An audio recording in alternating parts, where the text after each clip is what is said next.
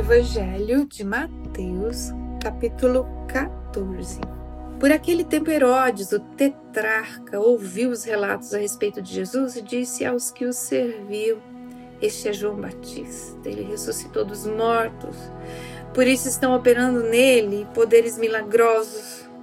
Pois Herodes havia prendido e amarrado João, colocando-o na prisão por causa de Herodias, mulher de Filipe, seu irmão porquanto João lhe dizia: Não te é permitido viver com ela.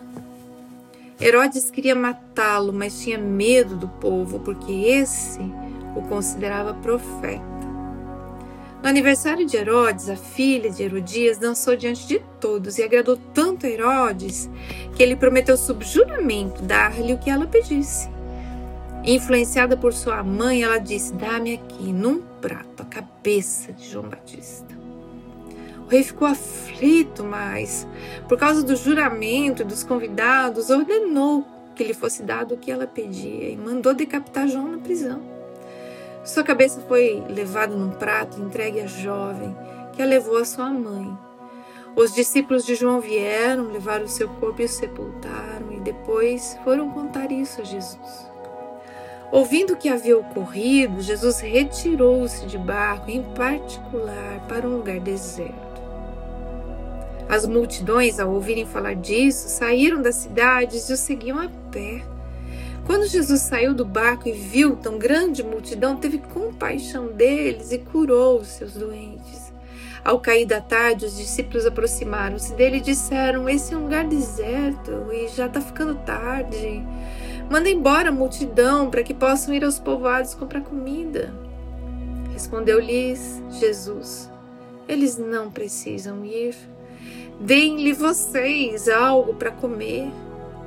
Eles lhe disseram: Tudo que temos aqui são cinco pães e dois peixes. Tragam-nos aqui para mim, disse ele, e ordenou que a multidão se assentasse na grama. Tomando os cinco pães e dois peixes e olhando para o céu, deu graças e partiu os pães.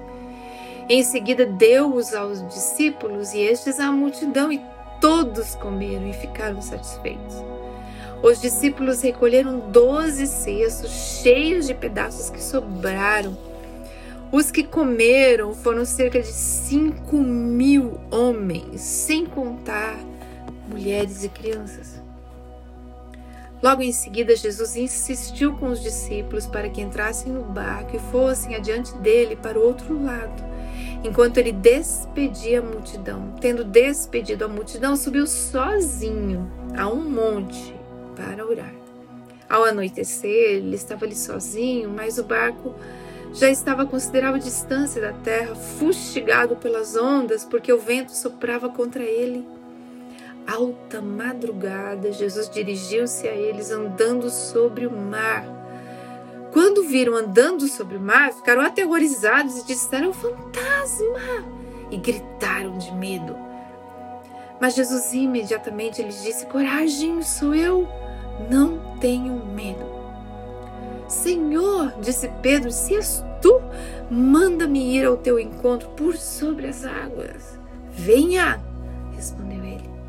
Então Pedro saiu do barco, andou sobre as águas e foi na direção de Jesus, mas quando reparou no vento, ficou com medo e, começando a afundar, gritou: Senhor, salva-me! Imediatamente Jesus estendeu a mão e o segurou e disse: Homem de pequena fé, por que você duvidou? Quando entraram no barco, o vento cessou. Então os que estavam no barco adoraram, dizendo: Verdadeiramente, tu és o Filho de Deus. Depois de atravessarem o mar, chegaram a Genezaré. Quando os homens daquele lugar reconheceram Jesus, espalharam notícia em toda aquela região e lhe trouxeram seus doentes suplicavam-lhe que apenas pudessem tocar na borda do seu manto, e todos os que nele tocaram foram curados.